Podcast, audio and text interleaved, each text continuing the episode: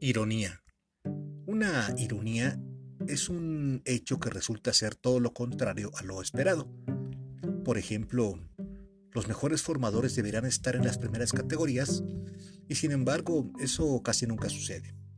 Los entrenadores con una buena formación superior deberán estar en los clubes profesionales y sin embargo existe o sigue prevaleciendo el amiguismo y el nepotismo. Irónicamente, los entrenadores que dicen lo que piensan y piensan lo que dicen terminan siendo condenados por su propio colectivo.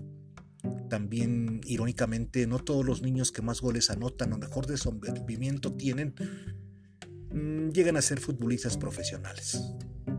Irónicamente, los entrenadores que más se ponen la camiseta terminan siendo los peor tratados por sus patrones.